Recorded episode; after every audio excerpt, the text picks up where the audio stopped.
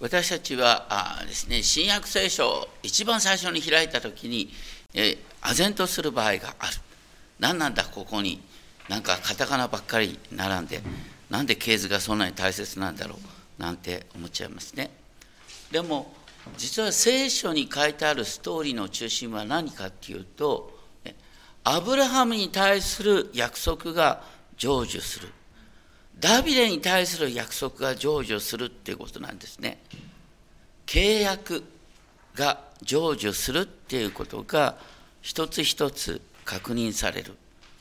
そのようなストーリー。私たちはキリストにあって救われている。救われているってことはどういうことかというといろんなことがあるけれどもね私たちはすでに死から命に移されている。呪いの連鎖から祝福の連鎖へと移されている。呪いっていうのはいろんなことを一生懸命やるんだけど全てが悪循環になっちゃうってこと。それに対して祝福っていうのは目の前に苦しみはあるんだけどそれを通してね新しい道が開かれてくる。ロークが無駄にならないっていうのが祝福の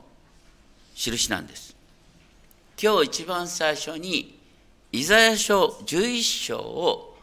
購読しました。エッサイの根株から新芽が生えっていうのはエッサイというのはダビデのお父さんですな。ダビデ家から新しい芽が生えてその上に主の霊がとどまる。この方は正義と公正をもって世界を治めると言ってまさにイエス・キリストが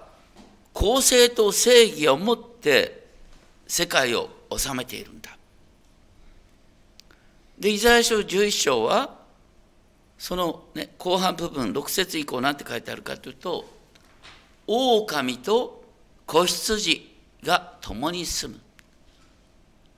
ライオンと、ね、羊も食いや、あ、ごめんなさい、ライオンが羊を食うことがなくなる。ライオンと小さな子供が共に遊ぶ。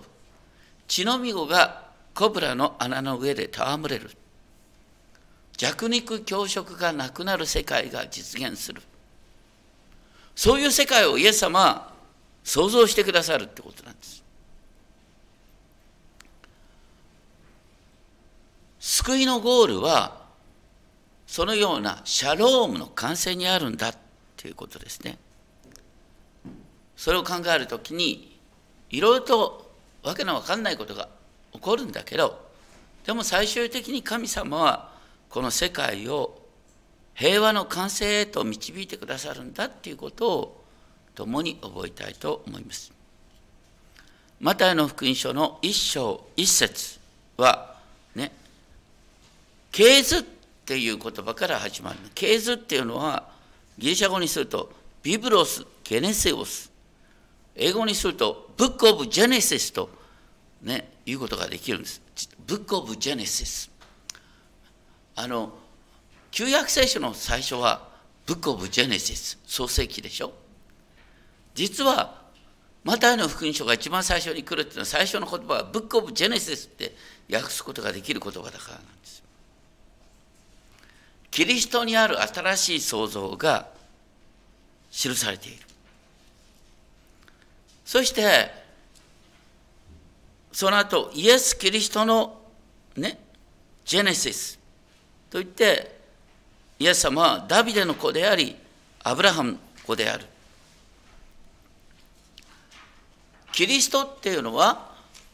ヘブル語で言うと、メサイアですね。油注がれたもの。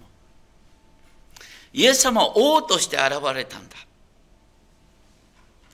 王として現れるイエス様のケース。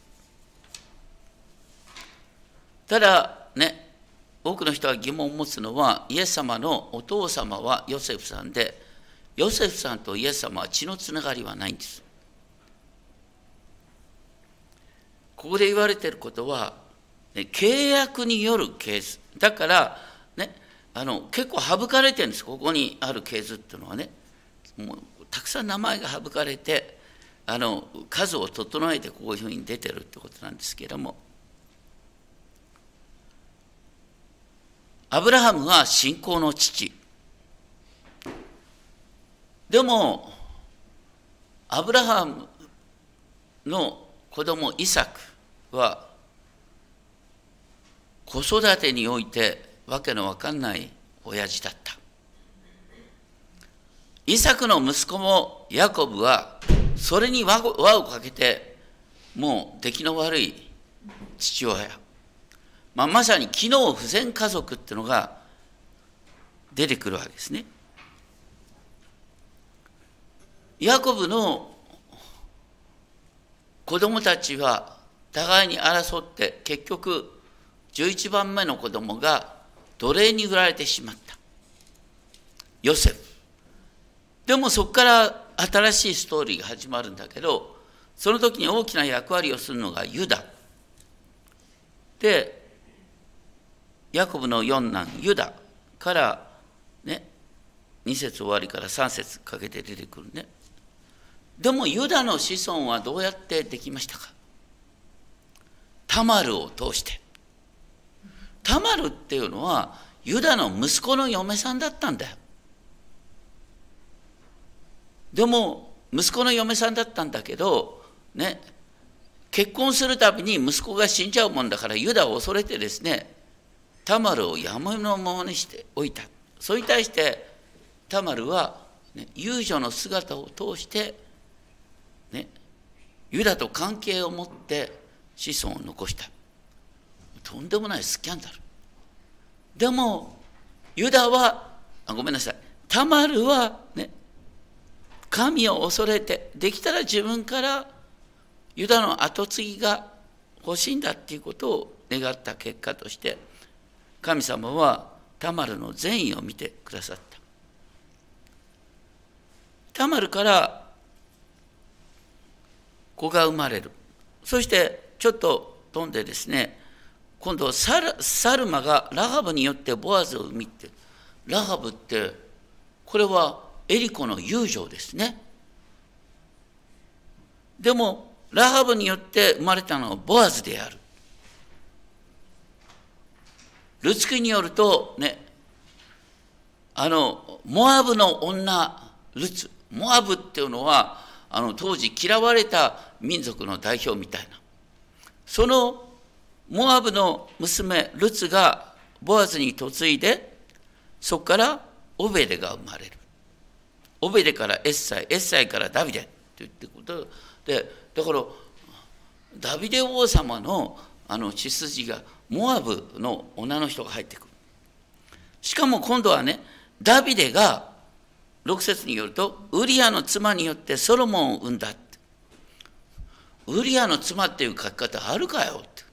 普通だったらね、ダビデがバテシバを通してソロモンを産んだって書くべきなのに、もう嫌味を超えて、込めてですね、ダビデはですね、ウリアの妻によって、だから家来の妻を奪い取って、家来の妻を奪い取ってそこで子孫を残したって何なんだよって。だから最初に出てくる4人の女性だけでさ、聖書って本当に変な、泥臭い話が出てくるのねってことなんです。それはだからまさに呪われたって感じる女性が祝福のもといとなっていくっていう変化なんです。呪いが祝福に変わるっていうことがこの4人の女性から見えてくるんです。その後ですね、ダビデの子ソロモンからですね、えーと、本当は20人の名前があのバビロン報酬の、ね、エコンヤっていうところまで20人のオーナー王の名前が出てくるんです。いるんですからね。あの詳しくはあの僕の方にこの系図詳しく書いてあってですねこれを見るとあのいろいろと勉強になりますがとにかくですねあの本当はこれねたっぷりと話したいんですが今日はもうやめときますね。とにかくここに書いてあることはあの まあソロモンの息子たちもどうしようもないね、えー、息子がついてく。でいい王様を見る。ダビデに並び称される立派な王様もいるんだけど本当に最悪の王様の名前もここに出てくるんですよ。しかも名前出てこない、ね、3人の王様は家来に殺されちゃったなんていうね。だからダビデの家系って何なんだよっていう感じがするでもねあのここのとこにバビロン捕囚の頃のエコンヤっていうのが出てくる12節ね。厳密に言うと前の訳ではバビロン移住って書いてあったんだよね。報酬より移住の方がいいんだよね。これは実はね。神様がねイスラエルの民を、ね、再出発させるためにバビロンに強制移住させたんです。バビロンにおいてイスラエルを新しくしようとしたっていうストーリーなんです。そこのとこでエコンヤから次のねあのまあ王様で亡くなっただけどエコンヤからあの次の子孫が出てくるってね。でそれ以降の名前はほとんどよう分かんないんです。でずっとね代々来て結局 16節になってヤコブがマリアの夫ヨセフを産んだって。なんでマリアの夫ヨセフを産んだっていう書き方をするんだろう、ね、イエス様はマリアから生まれるけども血の上ではヨセフの子ではなかった。でも聖書に出てくる、ね、ストーリーっていうのは契約。契約によってねあの こうですね成していく。ここに出てくるのは契約による系図だからってことですが、まあ、とにかくですねあのイエス様はマリアから生まれる。でも血から血筋から言うとヨセフの子ではない。まあ、それは置いておいて17節で、ね、その系図についての説明がある。17節。アブラハムからダビデに至る、ね、第1期。14人が出てくる。第2期ソロモンからエコンヤに至る系図これは王家が滅びるっていうですね流れ第3期はエコンヤからですねヨセフに至る14代これはどん底をね、えー、歩んでいく。でも、ね、こう、7がですね、6回続いて、今度、7回目の新しいスタートってところで、イエス・キリストの誕生になってくるんですけれども、そこで、またすごい話が出てくる18節。18節はイエス・キリストの誕生は次のようであったって言ってこのイエス・キリストの誕生の次第はっていうのもこれ英語にするとクライスト・ジェネシスって訳すことができる。ここもだからキリストにある創世記なんですね。キリストにある創世記。そしてイエス様のお母さんのマリアはヨセフと婚約していたんだけれども、2人がまだ、ね、結婚関係に入らないうちに精霊によって身ごもっていることが分かった。性的関係まだ持ってないのにマリアさんのお腹が大きくなっちゃった。それどうしてだっていうと精霊によって精霊によってマリアが処女のまま妊娠したということなんですね。これはヨセフは慌てますよね。ここでヨセフは正しい人であった。正しい人であるからそんなね不死だらな女とは結婚できないって考えるのが当然なでもねマリアさんを晒し者にしたくない、まあ、当時ねあの本当は立法によってはですねあのこういうね急に、ね、不倫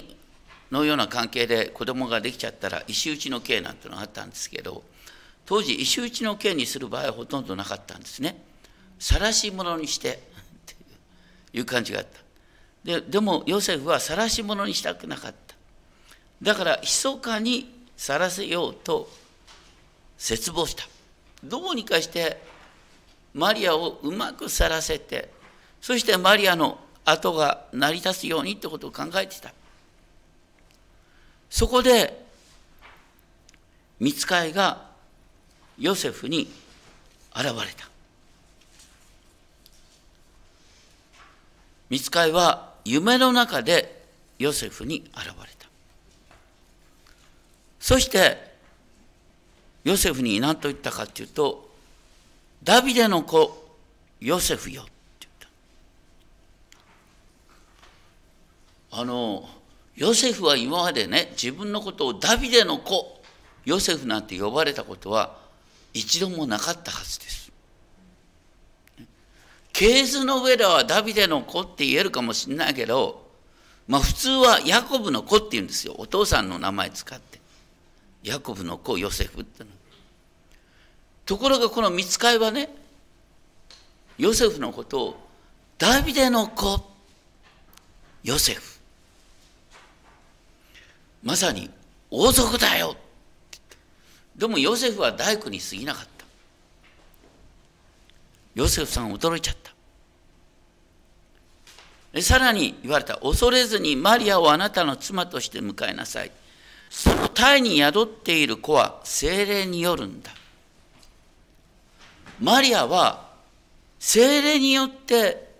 妊娠しているんだ。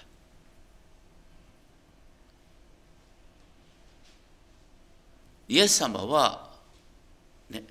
マリアの体を用いて人間になろうとしているっていうことなんですね。そして生まれた子の名をよしイエスとつけなさい。イエスってのはあのヘブル語にするとヨシュア。モーセの後継者ヨシュア。ヨシュアはイスラエルの民を約束の地に導き入れた。でイエス様は今ヨシ新しいヨシュアとして私たちを全世界に使わそうとしておられる。最終的にこの世界を完全に支配する。それがヨシュアですね。イエス様。主の使いはさらにヨセフにこう言った。この方がねご自分の民をその罪からお救いになる。生まれた子がイスラエルの民を罪からお救いになる。これどういうことかっていうとねさっき言ったようにイスラエルの民はね神に逆らった結果としてバビロン保守になった。そしてこの時にイスラエルの民はバビロン保守から解放されているかというと解放されていないんですね。バビロンからは解放されたけどその後ペルシャ帝国の支配下にあった。その後ギリシャの支配下。その後ローマ帝国の支配下にある。だから広い意味でなお補修下にあるんです。そういう補修状態からイスラエルを解放するためには罪の許しが必要だ今までだから呪いの連鎖の中にあったものを呪いから解放してここから新しい、ね、神の民の歴史を始めるために罪の許しが必要だってことです。で私たちはじゃあイスラエルと全然関係ないと思うわね。だけど私たちはそれでもアダムの子孫でしょアダムは何をしました？神に逆らった結果として大地が呪われた。ね私たちあみんなアダムの子孫だから仕事が辛いんですよ。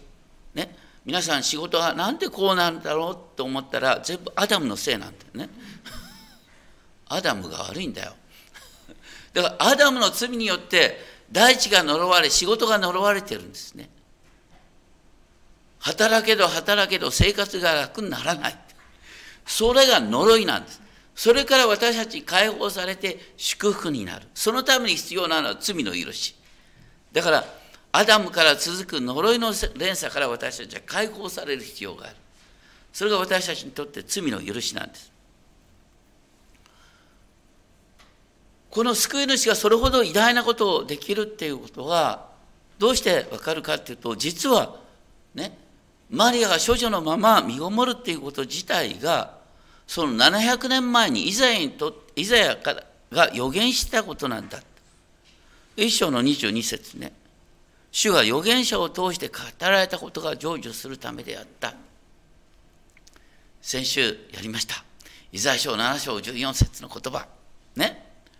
これはあの当時の王様のアーズに語ったってアーズはちんぷんかんぷん。だけど700年経ったらね、その予言の意味がやっとイスラエルのために分かったっていう話なんです。処女が身ごもっている男の子を産む。その名はインマヌエルと呼ばれる。インマヌエルっていうのはイマヌエル。イマヌっていうのは私たちと共にいる。エル、エロヒム。神は私たちと共におられるっていうのがインマヌエルという意味です。でもね、先週もやったんですが、インマヌエル、神が私たちと共にいるってことはどういう時に分かるかっていうと、絶望した時に分かるっていう話ね。どん底に行った時に、ね、もう神様どうしようって思った時に、いや、実はそこから新しい道が開かれるっていう意味で、神が私たちと共にいるってことが分かる。あのね、マタイの福音書のストーリー考えると、これとっても皮肉に満ちてんだよね。イエス様のストーリーがマタイの福音書に出てくるね、当然ね。で、イエス様の名前はインマヌエルでしょ。神は私たちと共におられるでしょ。イエス様十字架にかかった時に何て叫んだの？我が神、我が神、どうして私を見捨てになったのかって叫んだってマタイの福音書に書いたんだよ。どういう意味ですか？神は私と共にいないっていう意味でしょ。だから神は私私と共にいるっていう名前の人が、ね、十字架にかかった時神は私と共にいないって叫んだんだよ。なんだよこれ皮肉って思って。でもマタイの福音書の最後は何なんですか？見よ私は世の終わりまでいつもあなたと共にいるってこと。だからね神様は、ね、イエス様と共にいるっていうことをどういう形で保証したかっていうと一時的にねイエス様が絶望して神から自分が見捨てられてるって感じる状況を作り出してでそういう中でもイエス様はなお私の神よ私の神よと叫んだ、ね、御顔を隠している方に叫び続けた。そして神は3日目にイエス様をよみがらせることによってね私はねイエスと共にいるっていうことを保証してくださったんです。だからね神が私たちと共にいるってことは一時的な絶望を通して分かるってことはイエス様においても明らかなんですだから私たち絶望的な状況の中でなおイエス様にすがっていくときに道が開かれる。ヨセフは、まあ、とにかく今までイスラエルの誰もね、だから神は私たちと共にいるっていうことが本当にそういう真っ暗闇の中でなお、ね、神様を信頼している時にやがて明らかになるんだっていうことはイスラエルの王たちは分からなかったんです。でもダビデの子ヨセフと呼ばれたこの人は分かったんです。だからねあこれは予言の成就なんだと言ってマリアを妻として迎え入れて生まれた子にイエスという名をつけて大切にイエス様をされた、ね、イエス様は神の御子なんだけど、ね、誤解しちゃいけませんよ。イエス様が生まれてすぐ立って歩き出しましたか？ね。言葉を急に喋り出しましたか？そうじゃないよね。多分ギャーギャーと泣いたんだよイエス様も。ね。イエス様はそういうひ弱な状態になった。でも、神はイエスと共にいたっていうことをそれを通して明らかになってくるっていう不思議ですよね。で、それを通して、だから、インマヌエルっていう言葉の背後には、ね、真っ暗闇でなお神に信頼している、その時に神は共にいるってことが分かるってことがインマル予言。で、聖書のストーリーは何かっていうと、一つ一つの予言の成就ってことなんですよ。私たちに目の前に明らかな予言って何なんですか？明らかな予言。いろいろとあるけど神はこの平和を完成してくださるって私たちのあの教会のね、えー、ロゴっていうかあの言葉はとにかく Hope for the Shalom なんです。あのシャロームを待ち望む。だからいろいろと変なことがあって私たちはひどい目に遭うかもしれないけど痛い目に遭ってもそこをそれを通してあなたの周りに平和が広がってくるよっていうのが約束なんです。イエス様は平和の主として現れた。ね。イザヤ11章によるとイエス様が実現する世界は狼と子羊が共にねや仲良くしてねあの血のみ子があのコブラの穴に手を差し入れても、うん、害を受けないっていう世界をイエス様は想像するんです最終的に。その、ね、平和の完成へのプロセスの中に私たちがいるんだ。神様は最終的に平和を完成してくださる。その時に私たちがね最後の審判の時にね神様が聞かれるかもしれない。私神様はねイエスに会ってこの平和を実現したお前は何をしてたって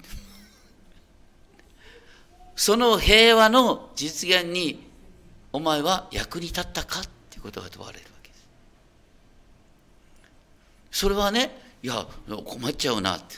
でもね、私たちが平和の役に立つために一番必要なのは、どっかでね、砕かれる必要があるんだよね。嫌な目に遭うってことは私たちは砕かれるというプロセスなんです。それを通して自分自身の限界が分かり、人の痛みが分かり、私たちは平和を広げるものとなる。イエス様は平和の主なんだ。そしてイエス様は私たちに期待しておられる。愛のあるところに神もある。で大のトルストイがねトルストイがそういう小説を書いた、まあ、日本では靴屋のマルチン靴屋のマルチンって言うんだけど靴屋のマルチンのストーリーの中心は愛のあるところに神もあると言ってマルチンは早く死にたいなんて思ってたんだけどある時神様から夢を見てね。ね。実は人に優しくするっていうことはイエス様に喜んでいただくことなんだっていうことが分かって目の前のいろんな困難な人そこにイエス様を見ることができるんだってことにマリアあのマルチンが気づいたって話からね、私たちが愛が実践愛を実践する時に実はそこでイエス様と出会ってるんだよって話に持ってった。私たちもその例に倣って生きることができるんだよってことを覚えたいと思います。お祈りしましょう。天のお父様イエス様は平和の創造主です。平和を実現するためにイエス様はあえて弱い体でこの世界に現れてくださいました。虐げられる人の仲間となって世界に現れてくださいました。私たちがイエス様の姿に習う時に私たちは知らないうちに平和を取り継ぐものと平和を実現する一人として用いられることになりますどうかいつでもどこでもイエス様の見姿に習うことができるよう導いてくださいこの世界が平和の完成に向かっているんだということをいつでもどこでも覚えさせてください。登録主イエス・キリストの皆によってお祈りします。アメン